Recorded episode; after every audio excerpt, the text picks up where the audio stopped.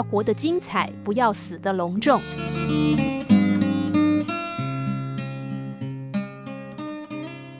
有一个荷兰人，有一次到南太平洋度假，偶然发现一个小岛，岛上景色绝佳，但无人开发。他在岛上流连越久，越舍不得离开，一股莫名的冲动从心中升起，他想把小岛买下来，变成自己的世外桃源。经过一番东奔西跑、东敲西问，这个小岛没有岛主，当地政府也无权把岛卖给他。但政府可以租给他，价钱由他开，只要他不独立建国，爱租多久就租多久，而且可以一次签长约。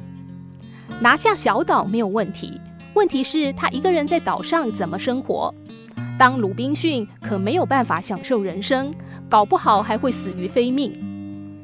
有想法还得有办法，于是他决定打造一个度假天堂。他盖了五间独立精致的小屋，一间自己住，四间租给游客。游客来到岛上，基本的服务跟五星级旅馆一样，更可以在蓝天绿荫下做 SPA，还可以在沙滩上看着夕阳红霞吃晚餐，菜色都是白天现抓的龙虾海鲜，真的就像天堂一样。但享受天堂的价钱呢？他知道，懂得这样享受人生的客人，不可能像迪士尼乐园的游客那么多，而且来到岛上，交通的费用、时间都得花费不少。所以他把四个小屋的外观、内装都设计得完全不同，屋外的景观也不一样，还有独立的院落、沙滩、游泳池，不怕有任何打扰。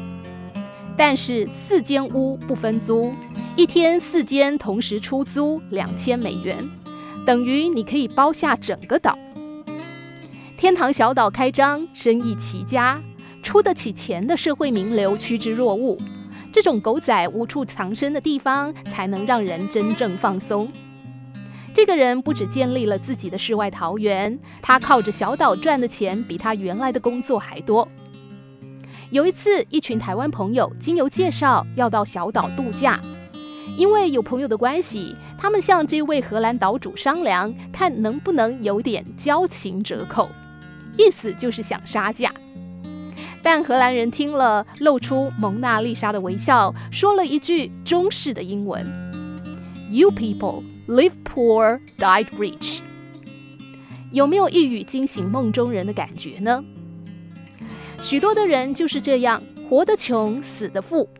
发财有道，生活无门，处处小气将就，唯一舍得花的钱就是医疗保健费。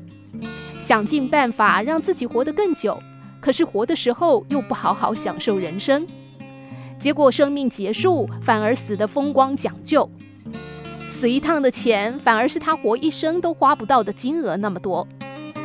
所以活着的时候要舍得花钱，对自己好，对爱人好，对孩子好。